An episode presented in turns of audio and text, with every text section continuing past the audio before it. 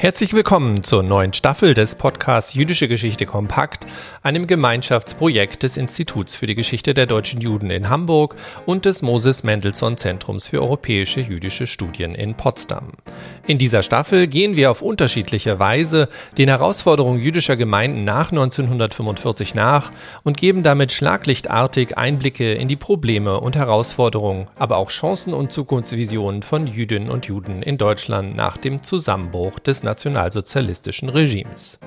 Unsere heutige Folge rückt unter dem Titel Umstrittenes Ritual, Schächten zwischen religiöser Praxis und modernem Tierschutz ein ganz besonderes Thema ins Zentrum. Die Folge diskutiert insbesondere die Grundlagen der jüdischen Religionsgesetzgebung und deren rituelle Praxis und bringt diese Themenfelder auch in Verbindung mit der Entstehung einer modernen Tierschutzbewegung und der Idee des Tierschutzes und Tierwohls. Mein Name ist Björn Siegel, ich bin wissenschaftlicher Mitarbeiter am IGDJ in Hamburg und freue mich ganz besonders darauf, mit Andreas Bremer, den ich gleich im folgenden Gespräch noch vorstellen werde, genaueres über das Thema Schächten zu erfahren.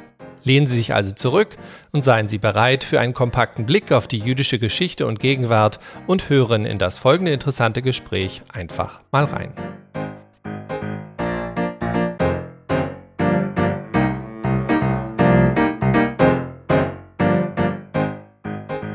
Ja, ich freue mich ganz besonders heute die erste Folge der neuen Staffel zusammen mit Andreas Bremer, dem stellvertretenden Direktor des Instituts für die Geschichte der deutschen Juden hier in Hamburg, bestreiten zu dürfen und Sie, liebe Hörerinnen und Hörer, damit in ein Thema einzuführen, das vielleicht für einigen von Ihnen neu, aber für viele sicherlich spannend und wie Sie sehen werden, vielfältiger ist, als man zu Beginn glauben mag. Mit einem Blick auf die ersten Jahre und Jahrzehnte nach 1945 und auf das Ritual rituelle Schlachten, also das Schächten, ähm, werfen wir einen Blick in die jüdische Religionsgesetzgebung und diskutieren gleichzeitig, wie Religionsfreiheit und ein modern verstandener Tierschutz in der frühen Bundesrepublik zusammengedacht werden konnten, beziehungsweise welche Spannungsverhältnisse sich hieraus ergaben.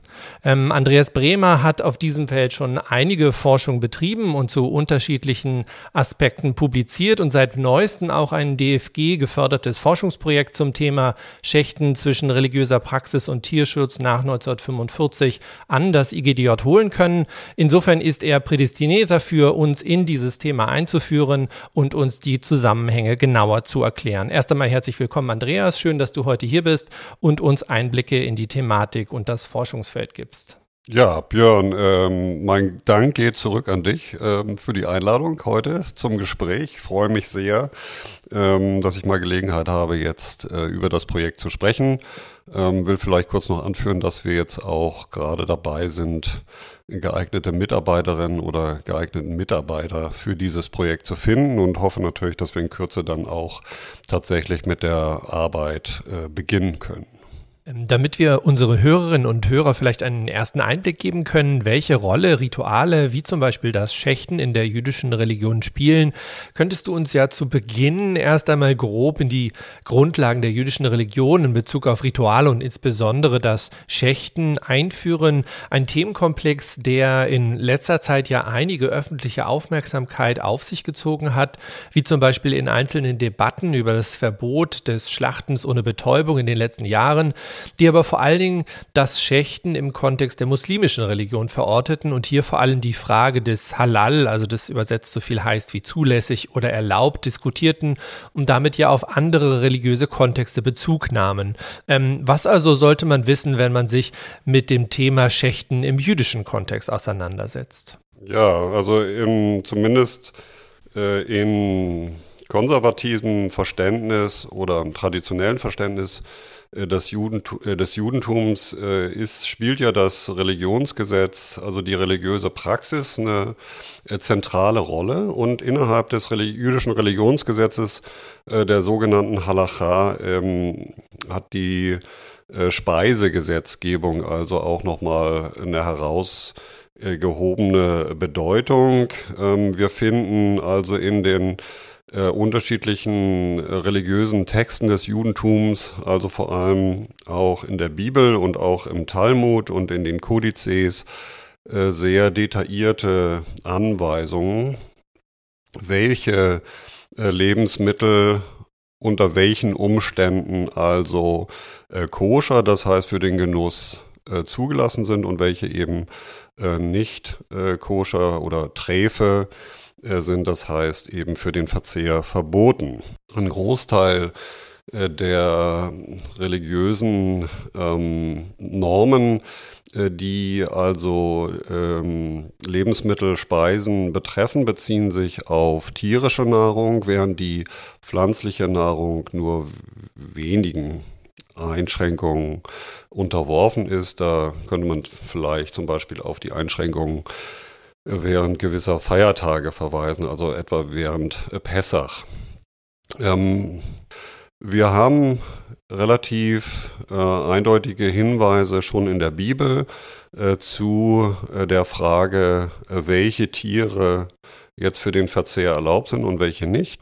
Aber man muss äh, dazu beachten, dass eben auch äh, die Zubereitung des Fleisches gewissen Regeln unterliegt. Ähm, zum Beispiel eben das Verbot ähm, nach traditionellem Verständnis eben milchige und fleischige äh, Produkte gemeinsam zu genießen. Und äh, das, und damit kommen wir eben zum Thema äh, unseres heutigen Gesprächs, ist eben, gibt es auch äh, Vorschriften, äh, wie äh, die Schlachtung des Tieres erfolgen soll. Ähm, Groß- und Kleinvieh sowie Geflügel werden geschächtet, das heißt mit einem schnellen Halsschnitt getötet. Dabei durchtrennt der Schlachter mit einem schartenfreien Messer Schlagader, Nervenstränge sowie Luft- und Speiseröhre und bewirkt auf diese Weise die rasche Bewusstlosigkeit und ein vollständiges Ausbluten äh, des Tieres. So, also im jüdischen Religionsgesetz äh, ist keine Betäubung äh, des Tieres äh, vor, der, vor dem reinen Schlachtvorgang vorgesehen. So, das ist eben dann auch ein Aspekt, äh, der äh, bereits im, ähm, ja, so gegen Mitte des 19. Jahrhunderts ähm, intensiv äh, diskutiert wurde. Also als sich ein organisierter Tierschutz in mehreren europäischen Ländern und eben auch äh, in Deutschland äh, etablierte und äh, diesen ähm, diese Schlachtmethode eben auch ähm, auf ihre Agenda setzte. Ja, damit haben wir schon einen ersten Überblick erhalten, was denn überhaupt die Grundlagen des Schächtens sind und welche ersten Schächtdebatten es auch schon gab. Ähm, wenn wir uns nun der Zeit nach 1945 zuwenden, ergibt sich ja ein ganz eigenes Bild, wenn wir uns nochmal vor dem geistigen Auge das Bild ähm, wachrufen, dass praktisch das Dritte Reich 1945 zusammengebrochen war und jüdische Gemeinden und Jüdinnen und Juden, die überlebt hatten, nun wieder sich der jüdischen Religion zuwenden konnten und auch jüdische Rituale wieder durchführen durften.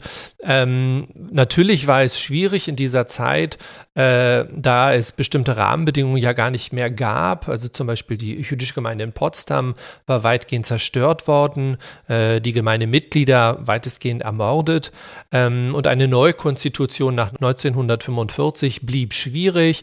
Ähm, Genauso schwierig war es in Hamburg. Hier aber fanden sich einzelne ähm, Überlebende zusammen, um eine Gemeinde neu zu begründen. Und neben den religiösen Kernritualen wurde damit auch das Schächten wieder ein Bestandteil der jüdischen Gemeinschaft in Deutschland. Vielleicht kannst du uns hier nochmal einführen, was denn diese besonderen Rahmenbedingungen waren kurz nach 1945 und wie das Schächten hier in solch doch unsicheren Zeiten umgesetzt wurde. Nach 1945 äh, ist die Situation so, dass äh, zumindest in der britischen und in der amerikanischen Zone, also die ähm, Militärregierungen äh, ähm, darauf drängten, dass äh, das Schlachtgesetz nicht insgesamt außer Kraft gesetzt wurde, aber zumindest die Beschränkung der Juden als religiöse Gemeinschaft, ähm, dass das aufgehoben wurde und das erfolgte dann in unterschiedlichen äh, deutschen Territorien ähm, oder späteren Bundesländern äh, meistens auf dem Verordnungswege. Ich will an dieser Stelle nur auf ähm, die Verordnung Nummer 49 äh, über das Schlachten von Tieren hinweisen vom äh, 14. Januar 1946.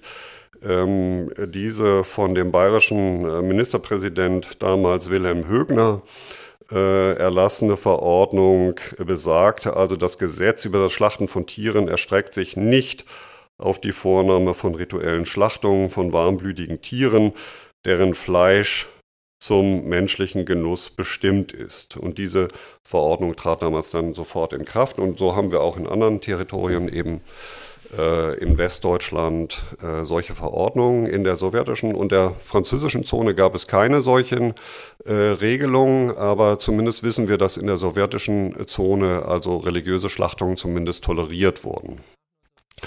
Ähm, wir müssen uns nochmal auch vor Augen führen, dass wir eine wichtige Migration, äh, jüdische Migration äh, beobachten in der Nachkriegszeit. Wir haben also 1946, äh, 47 eine Situation vor allem in der amerikanischen Zone, äh, dass viele osteuropäische Jüdinnen und Juden ähm, angesichts der sozialen Not und auch des äh, virulenten Antisemitismus in Osteuropa nach Westen äh, fliehen und dort kontemporär, also vorübergehend, Schutz suchen in der amerikanischen Zone. Und äh, mit dieser Zuwanderung können wir davon ausgehen, dass eben ähm, nicht alle, aber ein wichtiger Teil äh, dieser Menschen auch noch äh, Wert legte auf eine koschere Ernährung.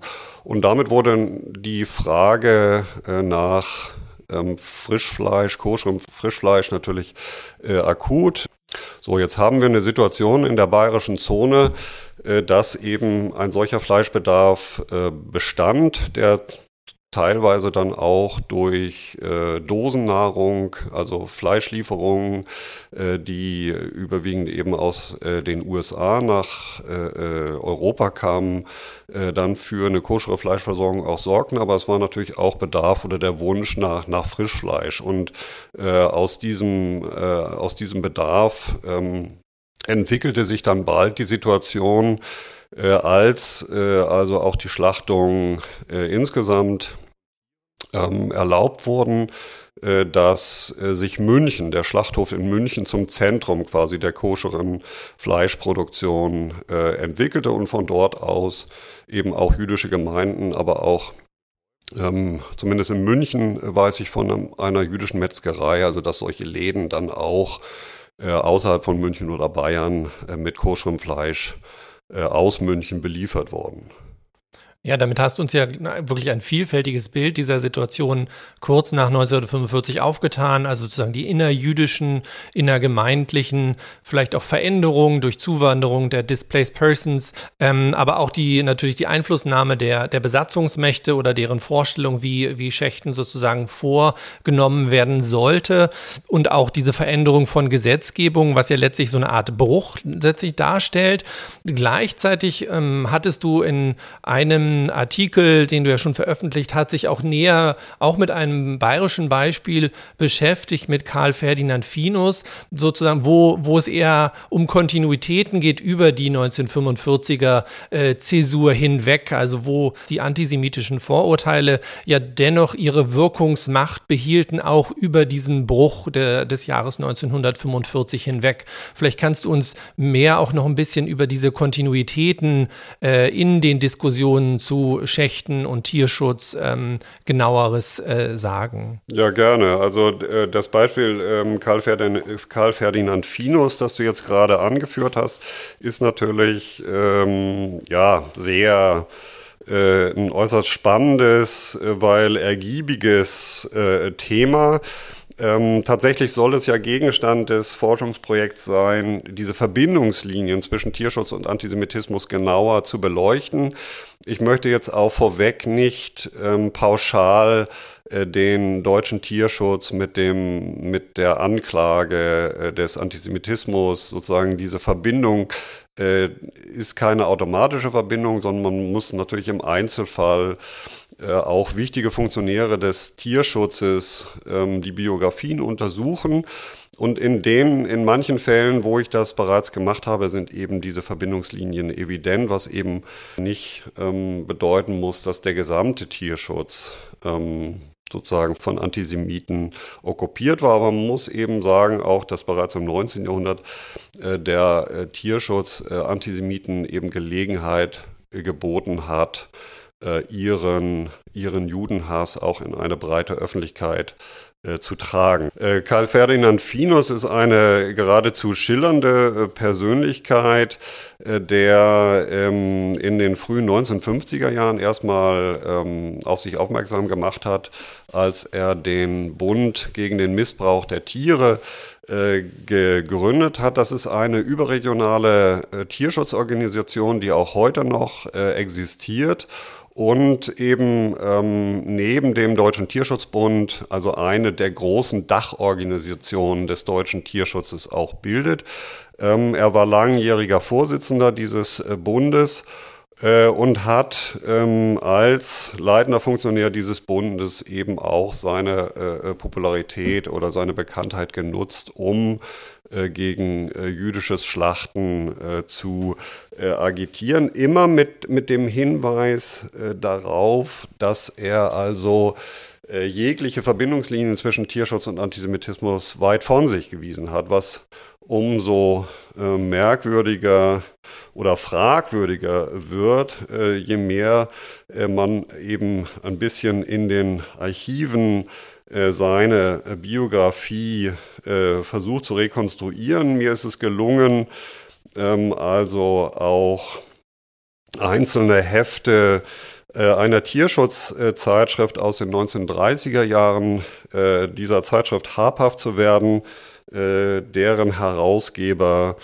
und Begründer eben der Diplom-Landwirt Karl Ferdinand Finus gewesen ist. Diese Zeitschrift hieß Der Deutsche Tierfreund und äh, Karl Ferdinand Finus hat eben diese äh, Zeitschrift auch genutzt, um seine eigenen, seinen eigenen Widerstand äh, gegen das Judentum und auch gegen die jüdische Schlachtpraxis eben in die Öffentlichkeit äh, zu tragen. Wir müssen uns natürlich in Erinnerung rufen, äh, dass äh, die Nationalsozialisten ähm, im April 1933 äh, ähm, ein Gesetz über das Schlachten von Tieren in Kraft gesetzt hatten ähm, und mit diesem Gesetz, das in Paragraph 1 also die Formulierung enthält, Warmblütige Tiere sind beim Schlachten vor Beginn der Blutentziehung äh, zu betäuben und eben die betäubungslose Schlachtung äh, wurde mit diesem Gesetz äh, streng unter Strafe gestellt. Äh, das müssen wir uns natürlich erstmal in Erinnerung rufen. Das heißt, der, äh, die bisherigen Bemühungen des organisierten Tierschutzes äh, vor 1933 hatten nicht zu einer reichsweiten ähm, zu einem reichsweiten Verbot des Schächtens geführt. Das heißt, wir haben in einzelnen Territorien, ähm, unter anderem auch äh, in Bayern seit 1930, ein äh, Schächtverbot, ähm, das äh, äh, interessanterweise auch mit den Stimmen der Sozialdemokraten äh, damals verabschiedet worden ist, ähm, also ist in Kraft getreten dort. Äh, reichsweit, wie gesagt, äh, war das Schächten das hier nicht ja als Schächten äh, gekennzeichnet ist, sondern eben als betäubungsloses Schlachten bezeichnet wird, äh, seit äh, April 1933 äh, in Kraft getreten und äh, gehört damit zu den ersten eindeutig antijüdischen Maßnahmen, also des nationalsozialistischen Regimes. Ich will äh, nur die Gelegenheit nutzen, aus einem Heft ähm, äh, zu zitieren, äh, so schwer mir das fällt, jetzt äh, quasi äh, Karl Ferdinand Finus nochmal eine Stimme zu geben. Äh, Finus schreibt hier, die nationalsozialistische Weltanschauung lässt nicht zu, dass das Fleisch von nach jüdischem Ritus zu Tode gequälter Tiere für die größten Feinde des deutschen Volkes und Reiches eingeführt wird. Ja, ich will es bei diesem bei dieser Aussage äh, belassen. Das Beispiel, was du gerade genannt hast, war ja sozusagen aus den 30er Jahren, aus seiner Publikationstätigkeit von Finus. Ähm, die Frage gibt sich natürlich, sozusagen, setzt er sich dann auch kritisch mit diesen Aussagen auseinander oder vielleicht auch der, die Zeitschrift, die er äh, betrieben hat? Also gibt es da so eine Art äh, kritische Auseinandersetzung mit in der äh, nationalsozialistischen Zeit stattgefundenen Äußerungen oder, oder sozusagen gibt es praktisch ein, eine, eine Weiterführung äh, von diesen äh, Vorurteilen eben auch noch nach 1945, die auf der Plattform von, sage ich mal, Zeitschriften, Tierschutzbewegung etc. dann doch noch eine, eine Nische bekommen haben, um sich da doch noch zu reproduzieren. Das, das wäre eigentlich äh, für unser, unser Podcast-Folge die, die, die spannende Frage, wie sozusagen sich die, diese Ideen dann doch verfestigt haben von, sage ich mal, zwölf Jahre NS-Propaganda ähm, oder noch länger, du hattest ja aus den 30er Jahren schon zitiert, also sozusagen wie, wie stark gibt, kommt es da zu einer Auseinandersetzung mit, mit solchen Aus Äußerungen von Finus, also mit sich also er selbst oder auch die praktisch Bewegung mit solchen Äußerungen? Also äh, zunächst mal äh, will ich darauf hinweisen, dass Finus äh, in der Nachkriegszeit an diese publizistische äh, Tätigkeit anknüpft. Äh, er ähm, seit Mitte der 50er Jahre wieder eine Zeitschrift äh, herausgibt, die, glaube ich, auch bis heute erscheint. Das Recht der Tiere, ähm, Organ des Bundes gegen den Missbrauch der Tiere e.V. Ähm, und ähm, Finus nutzt diese Zeitschrift auch, um äh, in vielen äh, Texten, die dort veröffentlicht werden, nicht nur von ihm selbst, sondern auch von anderen Tierschutzfunktionären, auch äh, wieder Argumente gegen, das, gegen die religiösen Schlachtungen aufzulisten. Dort in diesen Texten werden also auch immer wieder antijüdische Stereotype bedient. Ähm, der Versuch zumindest sich von diesem völkischen, äh, rassistischen Antisemitismus ein Stück weit äh, zu lösen, gelingt auch nur unvollkommen, aber Finus versucht in keiner Weise, äh, sich noch einmal abzusetzen oder, oder zu distanzieren von eigenen Veröffentlichungen aus den 1930er Jahren. Im Gegenteil, ich habe den Eindruck, dass er das so ein Stück weit unter den Teppich kehrt, aber auch niemand in der Öffentlichkeit äh, tatsächlich diese Texte, auf diese Texte zugreift und äh, auf diese Kontinuitätslinien verweist. Es bleibt unentdeckt. Also du hast uns ja jetzt gerade auch schon so eine Art äh, Kontinuität aufgezeigt äh, im, am Beispiel von Finos, aber letztendlich gibt es ja auch äh, einige Kontinuitäten, dass sozusagen dieses antisemitische Gedankengut sich in den Gesetzen sozusagen ebenfalls weiter sozusagen weiter schlummert oder weiter, weiter sozusagen prägend wird, auch in der jungen Bundesrepublik, wenn man so will.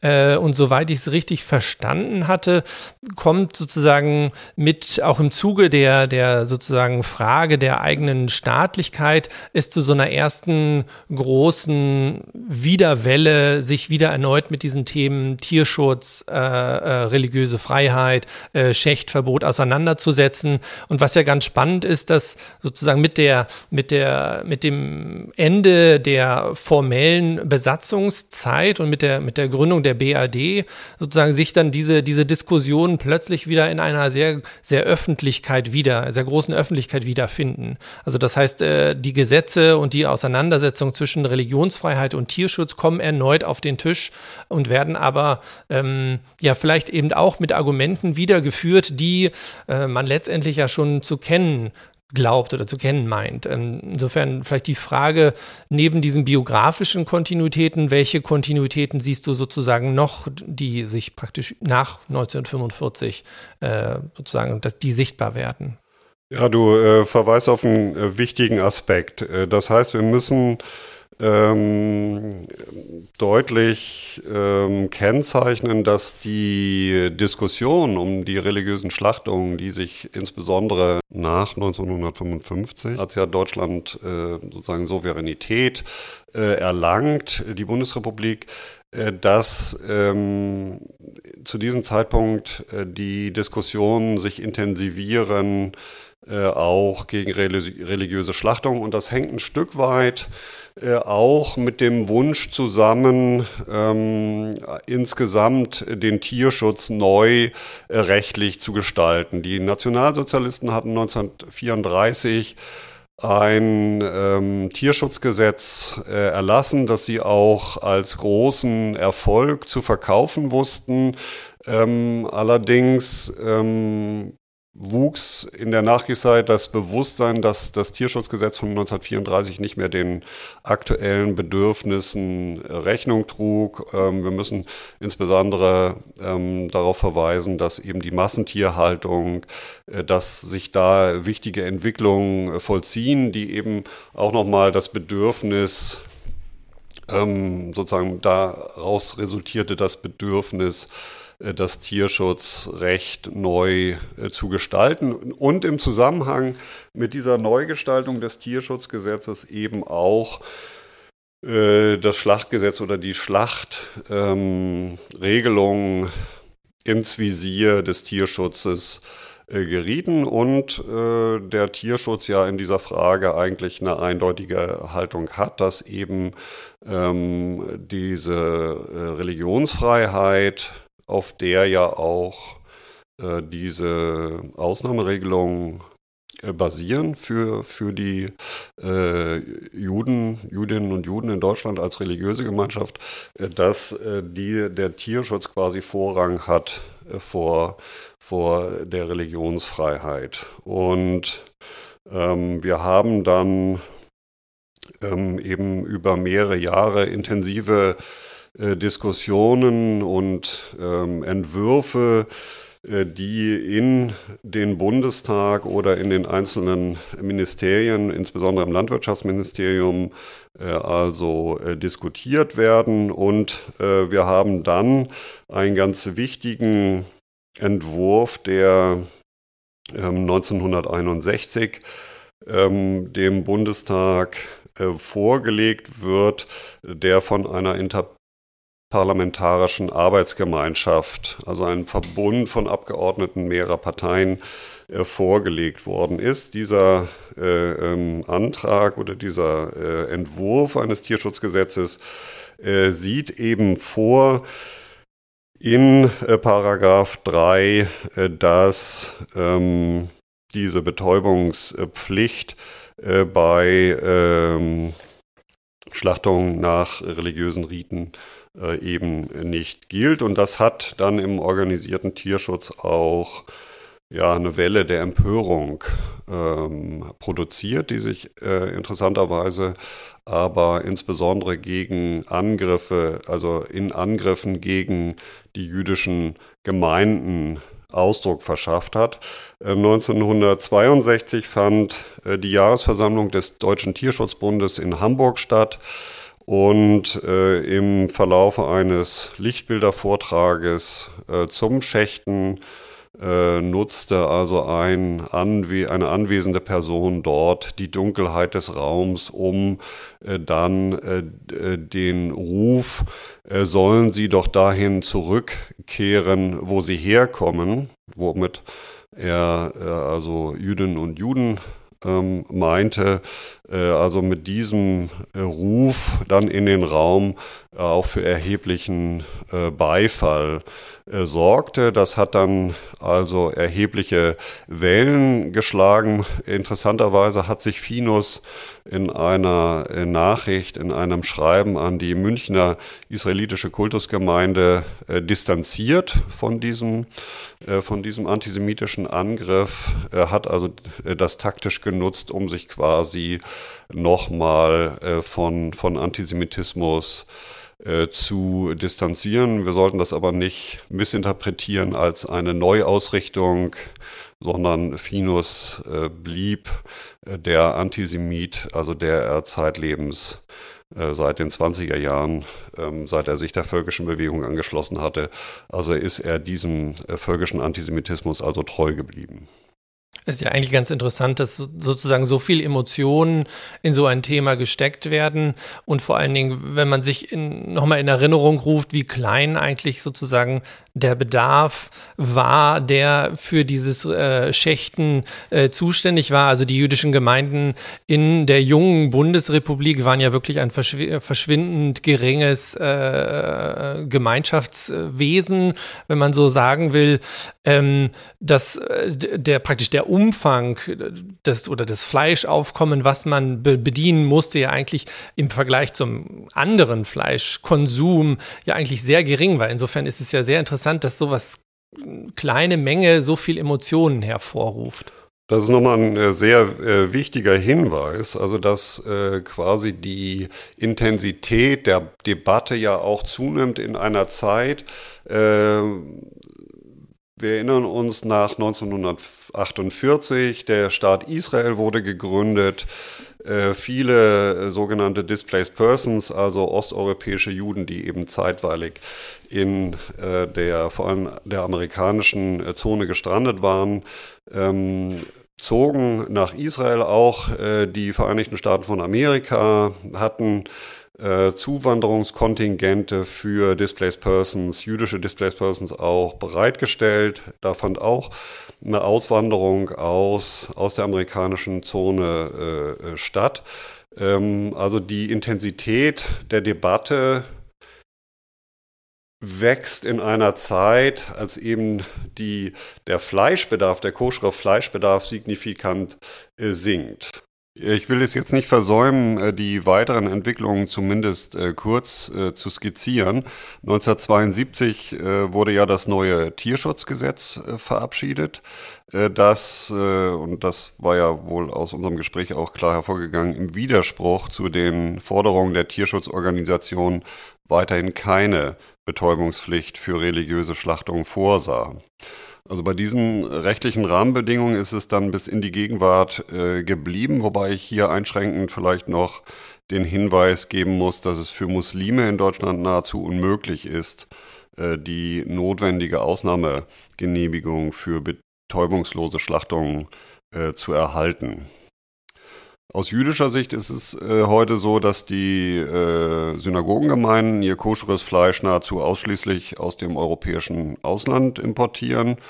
Ja, lediglich, äh, soweit ich das nachvollziehen kann, äh, geringe Mengen an Geflügel werden noch in Deutschland äh, derzeit koscher geschlachtet. Und obwohl ja mit der Zuwanderung der von sogenannten äh, jüdischen Kontingentflüchtlingen die Zahl der Mitglieder in den jüdischen Gemeinden in der Bundesrepublik auf etwa 100.000 Mitglieder, 100.000 äh, Menschen angestiegen ist, ist der koschere Fleischbedarf weiterhin gering. Ja, damit sind wir ja praktisch schon in der, in der Gegenwart angekommen. Zwar nicht äh, Kernzentrum äh, der Studie oder der, des Projektes, was du gesagt äh, am Anfang oder was wir am Anfang eingefügt haben. Ähm, aber wenn wir vielleicht nochmal auf eben dieses, dieses Heute schauen, wie sozusagen wird in dem heutigen Kontext dann Religionsfreiheit und Tierschutz äh, vielleicht auch zusammengedacht oder ähm, vielleicht auch gibt es da andere andere Möglichkeiten, äh, wenn wir in andere Länder gucken, wie sozusagen diese zwei Themen zusammengeführt werden können. Vielleicht kannst du da noch zum Schluss noch was zu sagen. Ja, wir müssen, ähm, wenn wir auf das äh, deutsche Tierschutzrecht äh, schauen, dann ist eben interessant zu sehen, dass die betäubungslose Schlachtung eine Ausnahmeregelung ist, die für religiöse äh, Gemeinschaften theoretisch äh, gilt. Ähm, und da ist ein gewisses Dilemma, das da drin steckt, weil wenn ich eine Ausnahmeregelung äh, für eine religiöse Gemeinschaft bestimme, ähm, ist darin impliziert ja die Anerkennung, dass tierschutzrechtlich äh, diese Schlachtmethode äh, problematisch ist. Äh, schauen wir mal in die USA, da sieht es anders aus. Da haben wir ähm, also Schlachtregelungen, die äh, das so formulieren, äh, dass ähm, bei einer Auflistung von humanen äh, Humane Methods, äh, humanen Schlachtmethoden, äh, also die Betäubung und die religiöse Schlachtung nebeneinander steht und nicht die religiöse Schlachtung sozusagen als Ausnahmeregelung äh, der Regel der Betäubung äh, platziert wird. In Österreich haben wir eine interessante äh, Regelung. Seit 2004 gibt es dort ein neues Tierschutzgesetz und das Tierschutzgesetz enthält also Regelungen äh, zu äh, rituellen Schlachtungen, ähm, nach ähm, eine sogenannte Post-Cut-Stunning-Methode. Das heißt also, dass die Betäubung nach dem äh, Schächtschnitt, nicht vor dem Schächtschnitt, sondern nach dem Schächtschnitt, äh, Schächtschnitt äh, erfolgt. Es ist übrigens interessant zu sehen, dass in München bereits in den späten 50er, frühen 60er Jahren eine ähnliche Schlachtmethode auch mit Zustimmung der jüdischen Gemeinde, also Praxis am Münchner Schlachthof gewesen ist. Interessant ist auch nochmal der Hinweis, dass in ähm, München dann in den frühen 1960er Jahren ein äh, sogenannter Weinberg Casting Pen, also eine Umlege, ein Umlegeapparat für das Vieh installiert wurde. Ein wesentlicher, ähm, wesentliches Argument des Tierschutzes gegen das Schächten waren ja auch die Vorbereitungen, das heißt die Umlegung des Viehs, die Vorbereitung für den Schächtschnitt und diesen Tierschutzbedenken wurde dann eben mit diesem Umlegeapparat Rechnung getragen, mit Zustimmung auch äh, der jüdischen Gemeinde. Diese Apparate wurden aus England importiert, wo diese bereits in den, seit den 1920er Jahren äh, in Gebrauch waren. Ja, ich glaube, damit haben wir einen großen Überblick erhalten über das Thema Schächten und die besonderen Herausforderungen, die ja die jüdischen Gemeinden nach 1945 zu bewältigen hatten. Wir haben sozusagen die, die Ursprünge oder die Diskussionsgrundlagen und antisemitischen Nachwirkungen festgestellt. Ich glaube, damit sind wir auch schon am Ende der Folge. Ähm, ich bedanke mich ganz herzlich, Andreas, dass du heute hier warst und uns eingeführt hast, so auf unterschiedlichste Weise. Ja, lieber Björn, ich möchte auch dir herzlich danken danken, dass du mir heute Gelegenheit gegeben hast, äh, über das Projekt äh, zu sprechen und ein bisschen aus der Arbeit am Projekt äh, zu berichten. Und damit sind wir auch schon wieder am Ende der Folge angekommen. Und mir bleibt nur Ihnen, liebe Hörerinnen und Hörer, zu danken, dass Sie eingeschaltet haben. Und natürlich möchte ich Sie gerne dazu einladen, für die nächste Folge von Jüdische Geschichte Kompakt wieder einzuschalten. Am ersten Freitag des Novembers wird Maximilian Strinnert uns in das Thema der sogenannten Mischehen einführen und uns damit eine weitere Herausforderung für die jüdischen Gemeinden nach 1945 vorstellen. Bleiben Sie bis dahin gesund und interessiert. Wir hören uns.